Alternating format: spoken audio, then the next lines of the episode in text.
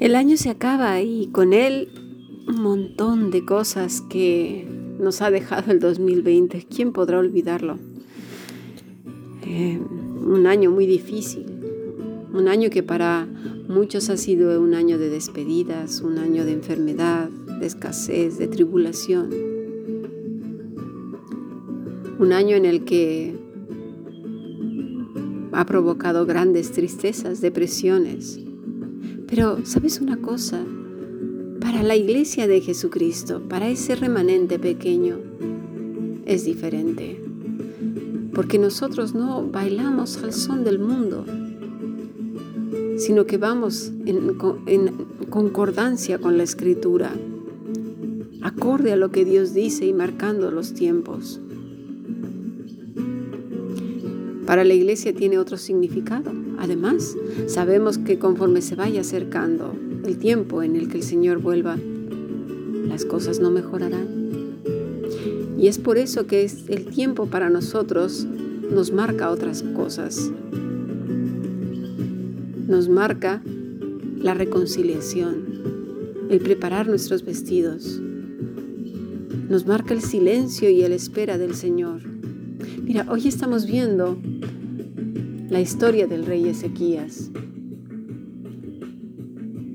Era un rey justo de la nación de Judá en los tiempos del Antiguo Testamento. Reinó 29 años durante la época en que Isaías era profeta en Judá. En sus reformas, tanto eclesiásticas como estatales, contó con la ayuda también de Isaías.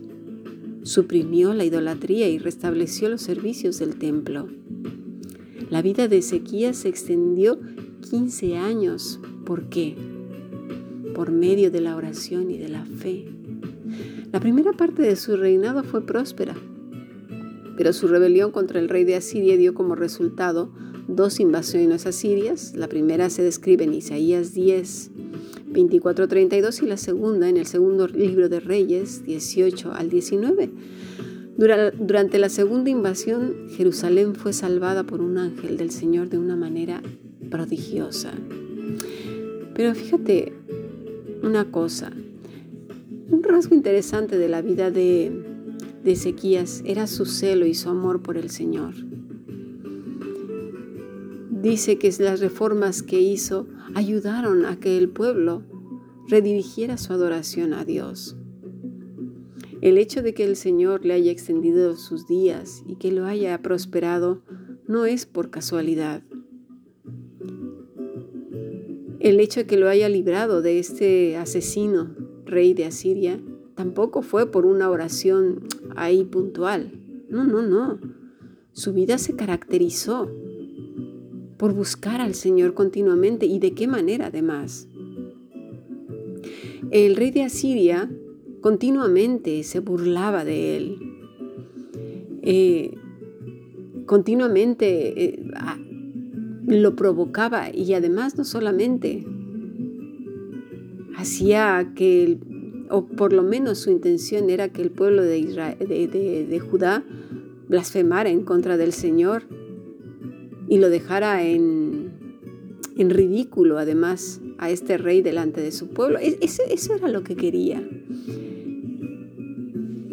En el versículo 16 del capítulo 36 de Isaías, dice este rey malvado, no escuchéis a Ezequías, porque así dice el rey de Asiria, haced conmigo paz y salid a mí, y coma cada uno de su viña y cada uno de su higuera, y beba cada cual las aguas de su pozo, hasta que yo venga y os lleve a una tierra como la vuestra, tierra de grano y de vino, tierra de pan y de viñas. Mirad que no os engañe Ezequías diciendo Jehová nos librará ¿Acaso libraron los dioses de las naciones cada uno a su tierra de la mano del rey de Asiria? Miren cómo se pone este. Se pone por encima de Dios. ¿Dónde está el Dios de Amad y de Arfad? ¿Dónde está el Dios de Sefarbaim? ¿Libraron a Samaria de, de mi mano? ¿Qué Dios hay entre los dioses de esta tierra que haya librado su tierra de mi mano para que Jehová libre de mi mano a Jerusalén? Esto es lo que estamos escuchando en cierta manera todos los días. Rumores y más rumores, miedo y más miedo, mucho miedo. Pero el cristiano no debe temer, porque ya lo he dicho, su confianza está puesta en el Señor y además los tiempos sabemos que se pondrán cada vez más difícil. Pero fíjate lo que Ezequías había aconsejado a su pueblo. El versículo 21, pero ellos callaron y no le respondieron palabra, porque el rey así lo había mandado, diciendo, no le respondáis. Tendemos a responder con agresiones y a defender al Señor cuando alguien dice algo en su contra y obviamente también en contra nuestra. Pero fue sabio el consejo de Ezequías, porque la afrenta no era contra él ni contra ellos, era directamente contra Dios. ¿Y sabes también por qué? Porque Ezequías acostumbraba a llevar los problemas al Señor de una manera inmediata. No andaba corriendo de aquí para allá pidiendo consejo donde no debía. Primero era el Señor de tal manera que el Señor tomaba el problema para sí y él solamente se refugiaba. Es aquí donde dice que eres torre fuerte, castillo mío. ¿Sí? Bajo tus alas me esconderé o me, escondes y me refugias. Para, es, para Ezequías eso era muy claro. Por eso, en aquel tiempo en el que vino eh, Isaías, que el tiempo ya había llegado para él,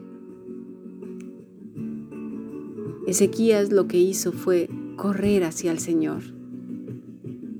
Corrió hacia el Señor y se refugió en él.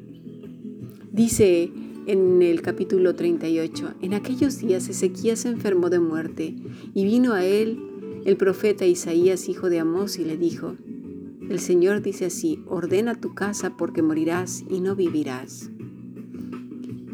Estamos en tiempos de poner orden, porque el Señor está por venir. Guardemos silencio en lugar de tanto rumor de miedo y de terror.